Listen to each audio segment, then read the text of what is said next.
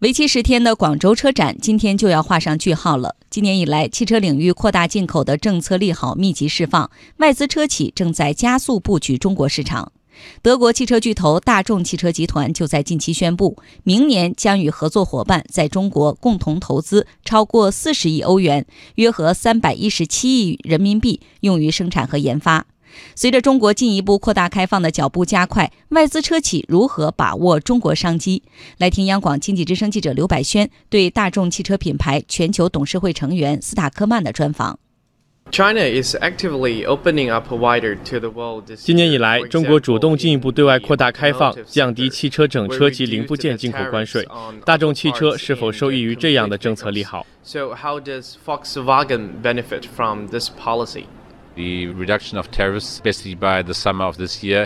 今年夏季正式生效的关税政策已经开始对我们进口汽车的销售产生良好的推动作用。一方面，我们当然是有自己非常重要的进口业务；另一方面，我们非常自豪的是，我们能够通过我们的两家合资企业在中国生产汽车。我认为，中国政府正向全球发出明确信号：中国将进一步开放进口市场，同时还将继续支持汽车的出口。和本土化生产业务，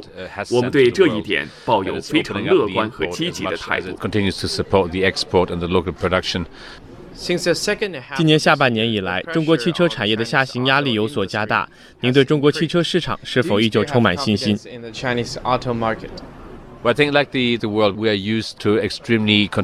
就像全球其他汽车品牌一样，由于中国的汽车消费市场长期以来都保持着持续强劲的增长，所以面对过去四个月略微走低的市场态势，大家都会有些紧张。我在汽车行业已经干了三十年，在我看来，这样的市场现状是实现重新平衡的一个正常阶段。我们注意到，在我们的消费者群体当中，仍然有很多首次购买汽车的买家，所以人们对于对于汽车消费仍然存在巨大的需求。对于明年中国汽车消费市场的表现，我们抱有非常乐观的态度。需求会继续增长，中国拥有延续增长势头所需的所有潜力。